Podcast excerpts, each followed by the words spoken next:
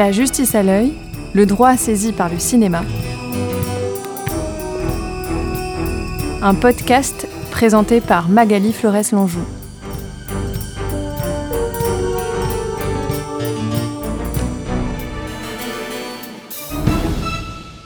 Bonjour à toutes et à tous. La justice à l'œil, le droit saisi par le cinéma, est aujourd'hui en compagnie de Jean-Michel Frodon, critique de cinéma bien connu, essayiste, enseignant de cinéma à Sciences Po.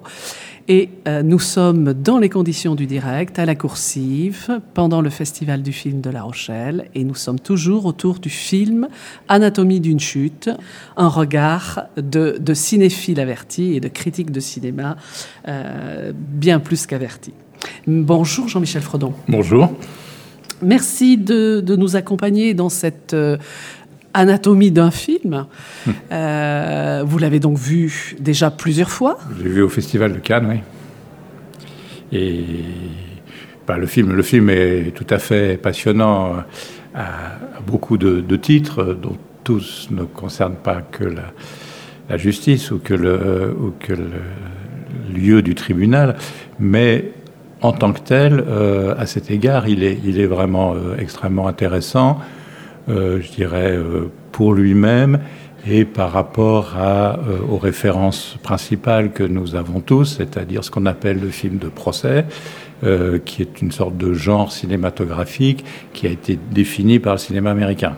et c'est un film de procès, incontestablement, une part majeure du film, pas la totalité, mais une part majeure du film se passe dans la salle d'audience, euh, qui ne respecte absolument pas euh, les habitudes, les, repères euh, du film de procès à l'américaine, et qui ouvre beaucoup, beaucoup d'autres approches, perspectives sur ce qui est susceptible de se jouer dans un tribunal et euh, en quoi on peut faire du cinéma à partir de ça. Euh, faire du cinéma, c'est-à-dire raconter quelque chose, poser des questions, mais aussi euh, porter attention à des visages, à des corps, à des postures, à des distances entre les gens, à des manières de se, de se regarder les uns les autres.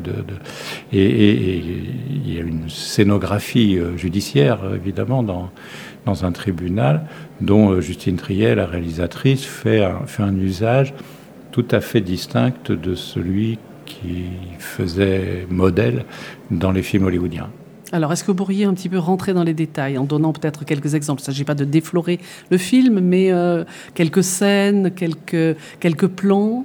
Ah bah, Disons qu'un des, un des, des dimensions les plus, euh, les plus significative euh, de ce qui se joue dans euh, Anatomie d'une chute, euh, c'est la multiplicité des régimes de parole, la multiplicité des manières dont des gens, à la fois à titre personnel ou du fait de leur psychologie, mais surtout du fait de leur fonction, dans le cadre d'un procès, s'expriment, quels mots ils emploient, qu'est-ce qu'ils essayent de faire entendre. Et euh, ça produit cette chose tout à fait différente du, schéma euh, classique qui, est, qui, est, euh, qui repose sur coupable ou pas coupable. dans, le schéma classique, il y a une double question, mais qui reste simple. Est-ce que l'accusé est coupable ou pas? Et est-ce que, qu'il le soit ou pas, il va être condamné ou pas? Ça, c'est la mécanique dramaturgique. Là, euh, bien d'autres choses euh, s'activent euh, dans la circulation entre les, entre les paroles.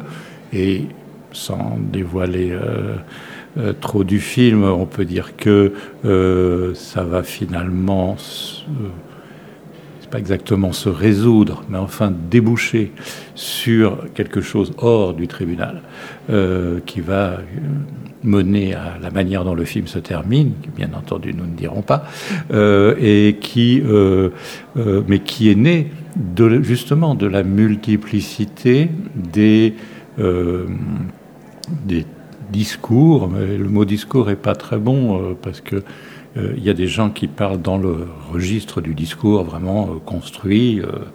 Un grand nombre d'entre eux, c'est leur métier de faire des discours. Hein. les avocats, le, procureur, les experts, qui parlent chacun vraiment une langue différente. Et on voit que les, scénaristes du film et, les acteurs aussi ont travaillé cette différence de langue et que les acteurs aussi ont travaillé les gestuels euh, qui sont pas les mêmes, qui ne cherchent pas la même chose face à un personnage central, ça c'est euh, commun euh, à tous les films de, procès, euh, qui est est l'accusé, en l'occurrence l'accusé au, féminin, mais et qui elle-même est porteuse de paroles euh, au pluriel, euh, mais de, de, et de langue. Euh, alors et de, et, de langue puisqu'elle n'est pas, ça se passe, ça se passe dans un tribunal en France, mais elle, n'est pas française d'origine et plus. Et, et c'est quelqu'un qui a affaire à la langue, elle est écrivain, écrivaine, et donc c'est son métier d'utiliser les mots. elle a des, des relations instable euh, avec euh, la situation euh, qui l'amène devant le, devant le, tribunal et c'est une des caractéristiques passionnantes de ce, de ce film-là. Et pas seulement de ce film-là, je pense qu'on pourra en dire un mot, mais qu'il y a d'autres films récents qui ont ça en, commun avec celui-là, d'avoir d'occuper plusieurs places avec leurs paroles par rapport aux actes qui lui sont reprochés, ce dont elle est accusée, etc.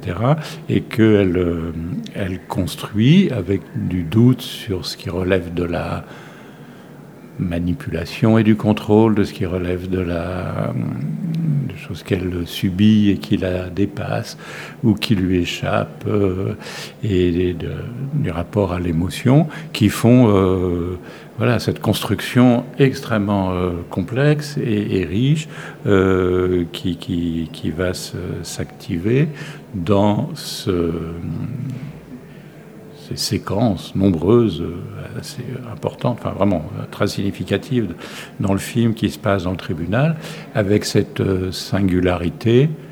Je ne dis pas que c'est unique, il y a sûrement d'autres exemples, mais quand même cette rareté que nous ne verrons jamais le jury euh, dans, le film. C'est-à-dire que le jury, c'est nous, euh, les spectateurs, euh, qu'il y a le choix, puisque à peu près tout le monde s'adresse à un jury qui reste hors champ en permanence, alors qu'on est aux assises. et donc, clairement, le choix de ne jamais montrer la composition, du, enfin, de jamais donner de visage au jury, c'est donner aux spectateurs davantage cette place-là. Euh, et, laisser chacun de nous euh, comme, comme personne et nous collectivement comme spectateurs dans la salle, euh, dans cette position qui ne nous assigne pas forcément au fait d'avoir à juger. au sens strict du terme. Au sens strict du terme plus ou moins, puisque sauf erreur, le jury ne juge pas à proprement parler. Il, rend, un, oui, il rend un verdict qui va donner lieu à un jugement ensuite, euh, mais en tout cas à se fabriquer des réponses qui, je pense, grâce aussi à ce parti pris, qui est alors vraiment un, choix de cinéma, c'est euh, un, grand, un grand sujet, euh, un sujet majeur de la mise en scène de cinéma qu'on appelle le hors-champ. Le vrai jury, le vrai jury, le jury de fiction, mais dans le film étant hors-champ, nous ouvre plus grand encore cette place pour réagir, changer d'avis. Euh, la situation que nous ne connaîtrons pas, c'est la délibération. Euh, après, donc la délibération, d'une certaine manière, elle se fait pendant le cours du film. Euh, pour chacun d'entre nous. Nous délibérons intérieurement de ah oui mais quand même lui dit ça, mais euh, oui, peut-être celui-là exagère, ou celui-là simplifie, ou celui-là n'a rien compris, etc. mais qui, qui, nous met en, qui augmente notre place de spectateur, et c'est bien sûr une des grandes qualités du film. De même qu'il n'y a pas les plaidoiries qui est un autre élément classique d'un procès en cour d'assises et d'un film de procès. Tout à fait. Et, il y a donc cette... euh, ça, contribue à euh, élargir euh, l'espace en empêchant, entre guillemets, qu'un discours entièrement construit et accusatoire ou en défense prétende tout dire de la situation ou, décider euh, qu'est-ce qu'il convient euh, d'en comprendre. Euh, après, comme on sait, les, les, plaidoiries, les plaidoiries contradictoires ne, ne, verrouillent pas la compréhension d'une situation, mais, mais l'absence des, des, plaidoiries ouvre encore plus grand cette, cet espace délibératif. délibératif pour les spectateurs. Et, et donc, après, c'est, moi je dirais, à la fin, ça n'est pas un film sur la justice, c'est un film sur la vérité, euh, qui euh, s'appuie sur les ressources de la dramaturgie euh, judiciaire. de la dramaturgie des du procès plus exactement, hein, parce qu'il y a un tout petit peu d'enquête de police aussi, donc il y, a aussi cette étape-là dans la recherche de la vérité, ça s'appelle comme ça, mais qui mais qui mène à, une recherche de la vérité, ou plutôt un questionnement sur la vérité pour le spectateur par les chemins euh, du tribunal et des choses qui peuvent se situer dans un tribunal. Tout à fait. Euh, on parlait euh, avant l'antenne des deux films de procès qui ont été présentés à Cannes et vous les reliez au, celui qui les a précédés euh, il y a quelques mois, c'est-à-dire Saint-Omer. Si on compare, puisque moi je n'ai pas eu la chance et j'espère voir très vite le film de Cédric Kahn consacré au procès Goldman, si on compare la position de l'accusé dans Saint-Omer et dans Anatomie d'une chute, qu'est-ce que vous pourriez nous dire hein sur les choix de mise en scène, sur la place de l'accusé? Dans les deux cas, et même, désolé que vous ne l'ayez pas vu, mais dans les trois cas, en réalité, l'accusé est dans une position multiple, occupe plusieurs places et interroge, y compris, alors c'est très clair dans Saint-Omer, où elle elle dit, elle, elle dit je suis coupable. Euh, donc, euh, d'une certaine manière, là, la question du jugement de la culpabilité est réglée euh, d'emblée pour que nous ayons accès à d'autres niveaux de questionnement, à d'autres enjeux qui sont pas est-ce qu'elle a tué son enfant, hein, puisque c'est ça l'affaire qui est jugée. Oui, enfin, de toute façon, aurait-elle voulu le nier que c'était impossible, toutes les preuves sont Elle n'a rien fait d'ailleurs pour vraiment dissimuler ce l'acte qu'elle avait commis. Euh, et donc, euh, tout ça va se jouer ailleurs. Dans le cas de, Goldman, euh, il va se substituer à certains moments à ses avocats. Il va performer comme un, plus qu'un acteur, comme un histrion des positions différentes, contradictoires entre elles, qui torpillent à plusieurs moments euh, la stratégie de défense de ses avocats sur laquelle il s'est mis d'accord auparavant, puisque dans, à différence des autres, euh, là on voit des rencontres entre l'avocat et les, les, avocats, dont euh, dans le cas de Goldman, Maître Kiechman, hein, qui, qui, est joué, c'est une des ironies de, coïncidence ou pas coïncidence, euh, c'est qu'il est joué par Arthur Harari, qui est le co-scénariste de Anatomie d'une chute, euh, qui était à la, Rochelle pour, présenter le film avec Justine Triet. Et, donc, euh, on a, enfin, ce sont des films vraiment différents, mais qui, ensemble, se démarquent très clairement du film de procès à l'américaine aucun des trois euh, n'y, répond, tout en faisant des choses quand même très différentes, mais qui sont, on pourrait dire, tous les trois qui travaillent sur la langue, les langues, les, usages de, des mots, de la parole, euh, sur le, hors-champ, les hors-champs qui sont pas les mêmes. Dans Saint-Omer, le hors-champ, il va jusqu'à passé au Sénégal, le, rapport, à, le rapport à la magie ou à, des, des, choses qu'on va voir avec le surnaturel. Euh, mais il va sur ce qui s'est joué entre la, jeune femme qui est accusée et, l'homme avec qui elle vivait, euh, et dont nous ne verrons rien, et tout ce qui en sera dit restera ouvert, comme voilà, celui-ci a dit cela et celle-ci a dit cela, euh, bah, débrouillez-vous avec ça. Euh, et euh, aussi le rapport à la maternité, qui est très central dans, dans la, à l'intérieur du, du, dispositif judiciaire et en dehors un petit peu aussi dans Saint-Omer.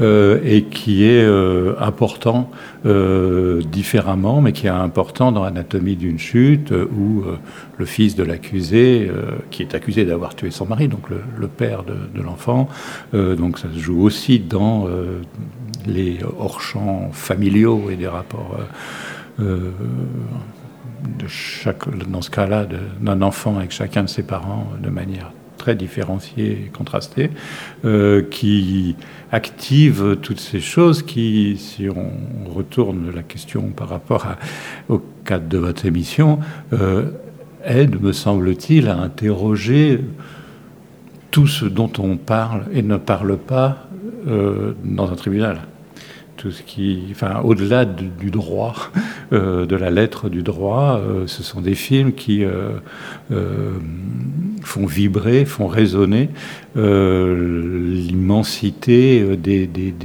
zones de trouble que justement le droit après est en charge de, cadrer et de dire.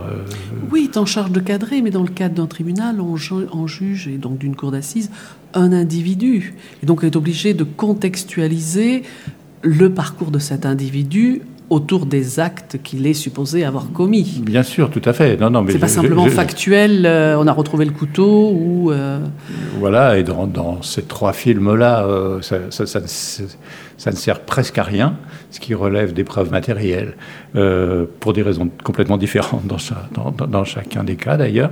celui, le, procès Goldman a consacré une grande mais euh, celui de Justine Triet, l'anatomie d'une chute, aussi à la valeur des témoignages, mais de manière très très différente euh, sur les mécanismes qui font parler des témoins, euh, les mécanismes conscients qui les font parler et les mécanismes éventuellement inconscients qui les animent également ou subconscients. mais le, la, la la profondeur, la diversité, euh, l'opacité euh, de, de, des forces qui sont en, chacun d'entre nous, euh, c'est-à-dire ceux qui peuvent se retrouver à, la place de l'accusé, mais aussi ceux qui les jugent, ceux qui les défendent, ceux qui les accusent, ceux qui témoignent. Et, donc ce sont des films qui ouvrent, qui ils sont très forts d'ailleurs, je dirais tous les trois, parce que on peut dire que le film de procès classique de Hollywood est une mécanique. C'est comme un réveil matin super bien monté pour fabriquer de l'émotion, du spectacle, des révélations, des coups de théâtre. Et une condamnation. Et la lumière, euh, d'une manière ou d'une autre, se fera. Alors que cela démonte, chacun à sa façon, ils ne s'en prennent pas forcément exactement au même rouage de l'horlogerie, mais ils démontent quand même l'horlogerie et ils nous donnent accès à des formes de vérité, des formes de, sensibilité à, qui nous sommes tous, y compris ceux qui n'ont ni noyer leur bébé, ni éventuellement euh, pousser leur mari, pousser leur mari ou, tirer sur des pharmaciennes boulevard Richard Lenoir, euh, mais euh, qui sont quand même travaillés par des forces plus ou moins conscientes, obscures, contradictoires, etc.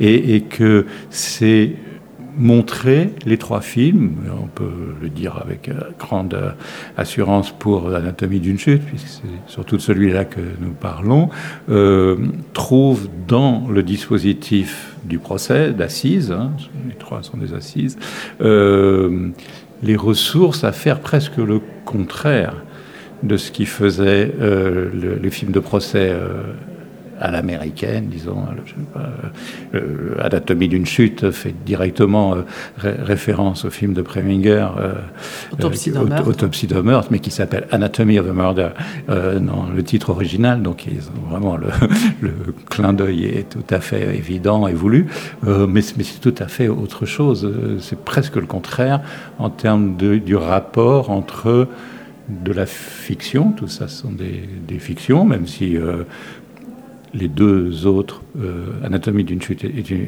entièrement une fiction. Euh, le procès Goldman, comme nous le savons, est très peu une fiction, puisqu'ils ont réutilisé la lettre, les, les minutes euh, du procès, et, et elle a beaucoup réutilisé euh, Alice Diop pour Saint-Omer aussi, euh, notamment la plaidoirie de l'avocate. Elle a assisté elle-même. hein. et elle, elle y avait assisté, et, et elle a, et c'est proche de ce qui s'est dit effectivement au tribunal de Saint-Omer à l'époque. En plus, euh, Saint-Omer est tourné dans, le tribunal où ça a été jugé. euh, la salle d'à côté. Euh, et donc, on, on- a ces relations aux êtres humains. grâce, grâce au lieu, grâce au lieu de la justice et au lieu de- et aux procédures du tribunal, parce que les, les trois sont très respectueux euh, de comment on, on n'y voit rien faire qui ne se fasse pas vraiment dans un, dans un tribunal, sauf erreur, mais les trois cinéastes sont très... euh, enfin, ça leur importe beaucoup euh, de ne pas s'amuser avec les règles, mais au contraire de s'appuyer sur les vraies règles pour nous ouvrir des portes qui, elles, euh, donnent sur des, sur des, des zones euh, sombres et d'autres zones. Alors sur, sur, le, sur cette dernière remarque, moi j'aurais peut-être une petite réserve. Je trouve que le, personnage de l'avocat général, donc interprété par Antoine Reinhardt, euh, Justine Trier disait hier soir lors du débat euh, qui a suivi la projection, euh, oui, lui fait son show, le personnage est antipathique, mais en même temps il réussit, euh, est détestable, il réussit à le rendre l'acteur euh, sympathique. Là je trouve qu'on on se rapproche, j'ai pensé tout de suite quand j'ai vu le, le- film hier soir, euh, au personnage de, de- pareil de l'avocat général dans Monsieur Verdoux de Chaplin, euh, où il avait bénéficié d'un conseiller justice et euh, là on est avec le rôle d'un d'un- d'un d'un avocat de l'accusation à l'américaine. C'est pas euh, un avocat général ne descend pas comme ça, n'est pas en train de, de, de déambuler euh, au sein de la cour d'assises. Il reste derrière son, son prétoire. Voilà. Enfin, D'abord, vous savez ça mieux que moi, qui ne suis pas un grand praticien de- des tribunaux. euh, donc, euh, et, et, euh, Mais c'était pas gênant dans, dans le fait de, de, de voir quelque chose qui n'était pas vraisemblable. Ça, je trouvais que voilà, ça, ça accentuait ce côté euh, à la fois horripilant du personnage, Mhm. mais en même temps, il allait tellement jusqu'au bout qu'il le rendait euh, attachant. Non, non, le travail de l'acteur, c'est un formidable acteur, hein, de toute acteur, façon. oui, oui, oui. Et, et, et, euh, et- et- et là, ce qui, ce qui est fait, euh, alors que le, le- on dit l'avocat général, L'avocat général pour la cour d'assises. ouais. euh, euh, de, de Saint-Omer, qui est antipathique aussi, hein, euh, et peut-être un peu trop euh, verrouillé dans son caractère euh, méchant. Ils peuvent l'être. et je ne doute pas qu'il puisse pas l'être, mais tous les autres personnages sont tellement habités par des complexités et par des, des- quelque chose de, de- de- ne peut pas se résumer à une seule posture ou à un seul, un seul rapport à la, situation, euh, y compris euh, la juge, qui elle, je trouvais absolument remarquable dans, dans, dans Saint-Omer, et euh, le, le personnage de l'avocat général, lui, est un peu monolithique, disons, dans sa, dans sa négativité hostile et agressive. Et de toute façon, vous êtes une horreur, et vous êtes une menteuse, et vous êtes une. euh, Et, vous avez tout faux surtout, quoi, qui, n'écoute rien de la complexité. Ce qui est très utile, parce que ça fait apparaître, en, ça aide à déployer la complexité de, de, de l'accusé. Euh, je pense que c'est le même ressort, alors là, qui, qui relève d'une dramaturgie pour le cinéma, qui n'est pas forcément exactement celle du tribunal, euh, du vrai tribunal, euh, que de, de, de mettre des, des procureurs très négatifs, très euh, bloqués dans leur posture, de toute façon, je vais te démonter, ouvre de l'espace à être plus compliqué que ça pour les, les autres euh, protagonistes, à commencer par l'accusé. Hum, hum, hum. Et ce que j'ai trouvé intéressant aussi, c'est la façon avec laquelle Justine Trier a filmé l'accusé. Si on compare encore avec euh, Saint-Omer, Saint-Omer, elle est régulièrement, pour ne pas dire quasiment tout le temps du procès, en, en contre-plongée.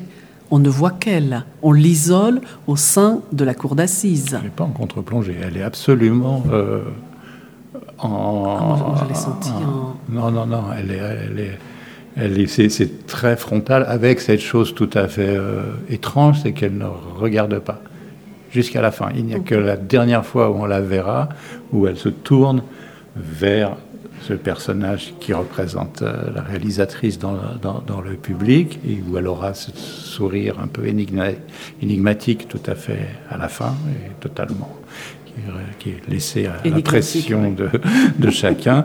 Euh, elle- euh, mais, mais, mais sinon, alors elle est complètement isolée, effectivement, euh, avec en plus ce choix de couleurs, couleur de sa peau, cette femme Son noire, son- ses vêtements et le bois euh, de les, les boiseries du tribunal, qui sont les vraies boiseries. euh, je pense que c'est en voyant euh, Gouslagi, l'actrice, devant ce, de- devant ce bois-là, qu'ils ont choisi euh, les vêtements qui vont, qui vont avec et qui composent cette présence absolument euh, Ah oui, troub- troublante et, de- de- et myst- et mystérieuse, et avec énormément de puissance et de force en même temps que de fragilité et de, Oui, c'est en bloc. Ouais, c'est très très riche, quoi. Euh, C'est un bloc avec plein de fissures à l'intérieur, mais euh, on n'est pas tout à fait certain, on n'est pas sûr du tout de la nature des fissures, etc. Euh, c'est tout à fait euh, différent. Il y a, alors, on pourrait dire que les deux sont des guerrières, mais ne se battent pas du tout avec les mêmes armes, et notamment les mêmes armes corporelles, qui sont mises en évidence par la manière de les filmer et par la manière de les interpréter. Et que l'accusé de, de, euh, anatomie du- d'une chute euh, a, a une sorte de... bah, moi, je la vois, en tout cas, je l'aperçois comme oui, une sorte de divinité combative euh, qui a une, euh, une de, de- de- D'une vérité. de- d'une certitude intérieure, d'une- non, non, mais d'une certitude qui, ne- qui ne concerne pas, euh, qui ne concerne pas tellement la vérité de est-ce qu'elle a poussé euh, son mari ou pas. Évidemment qu'elle, euh, on, suppose qu'elle considère qu'elle l'a pas poussé, mais finalement nous n'en savons rien. Non, pendant qu'on regarde le film, hein, pendant, pendant la durée du film, ce- il me semble que ce que nous voyons, que nous ressentons en la regardant, c'est qu'elle est habitée d'une certitude sur elle-même, d'une certitude sur qui elle fait. est, Oui, euh, d'une certitude sur euh, sa place, ça, ça, pas, ça tient à la manière dont on éprouve euh, comment les pieds sont posés au sol, comment les épaules se tournent, comment le menton est levé. euh, c'est, vraiment, euh, il y a un langage du corps euh, extraordinairement riche et, habité, incarné, qui, qui est quand même complètement du côté de la, de la force. en tout cas, Oui, de la Moi, je- force, ce qui, ce qui Oui. suppose que, ou ce qui sous-entend que, puisqu'il y a la force, il y a eu la force qui a été, euh, qui a accompagné euh, ou qui a précédé euh, pour aller à la mort. Cette, cette force a pu aussi bien faire qu'elle elle restait euh, au-delà de, de- de- des attaques, disons, de, son mari, hein, puisque on, sait par la, séquence d'ouverture qu'il y avait un rapport conflictuel et hostile entre, entre, entre elle et lui. Euh, et est-ce qu'elle était trop forte pour, pour avoir besoin de se laisser aller faire ça, ou est-ce qu'elle était assez forte pour le balancer dans le vide et, s'en débarrasser. Les deux, les deux options restent, euh, ouvertes à partir, en tout cas, de sa façon d'être présente à son propre procès. Et je trouve que voilà, autant où, le personnage dans Saint-Omer était bien isolé dans son box, là, elle est rarement filmée isolée. Elle est filmée à travers ses avocats, elle est filmée à travers les témoins ou les experts qui témoignent là-bas, à travers l'avocat général qui va la voir. Mmh. Euh, Tout à fait. Il y a, cette. Euh, il me semble, là, on rentre un peu quand même dans l'interprétation. Ce que, ce que vous avez décrit des plans est tout à fait exact. Qu'est-ce que ça fait? C'est pas la question qu'est-ce que ça veut dire, mais qu'est-ce que ça fait, quoi que ça veuille dire? Moi, j'aurais tendance à dire, c'est qu'elle est en permanence en train de frayer sa place au milieu de cet environnement où elle se retrouve évidemment euh, pas, enfin, pas son corps défendant, mais, mais à partir du moment où elle est là, son corps se défend beaucoup et, se défend vis-à-vis des autres, alors que Gouslagi, enfin l'actrice qui, joue l'accusée euh, dans, dans Saint-Omer, euh, c'est beaucoup plus tournée vers elle-même.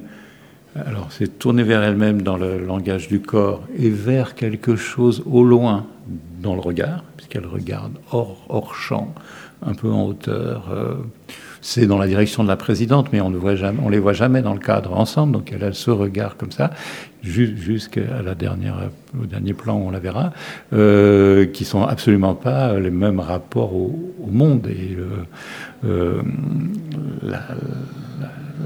l'accusée d'anatomie d'une chute, elle euh, elle vit d'une manière qui construit sa place dans le monde le lendemain du procès. Elle, ne peut pas savoir quelle sera l'issue du procès, mais elle, elle la vit dans le fait qu'elle habite dans ce monde-là et, et qu'elle n'a pas du tout dans l'idée de s'en retrancher. Tout à fait. Merci infiniment, Jean-Michel Frodon, pour cette analyse de, trois films de, euh, de, procès, même si pour l'instant, en tant que spectateur, nous n'avons vu que deux et il nous reste le, troisième à découvrir. Merci également à Léobardo Arango qui enregistre dans des conditions délicates euh, toutes ces émissions, puisque nous ne sommes pas dans le, le cadre feutré d'un studio, mais euh, dans des zones de passage à la coursive à La Rochelle. Merci à tous, au revoir.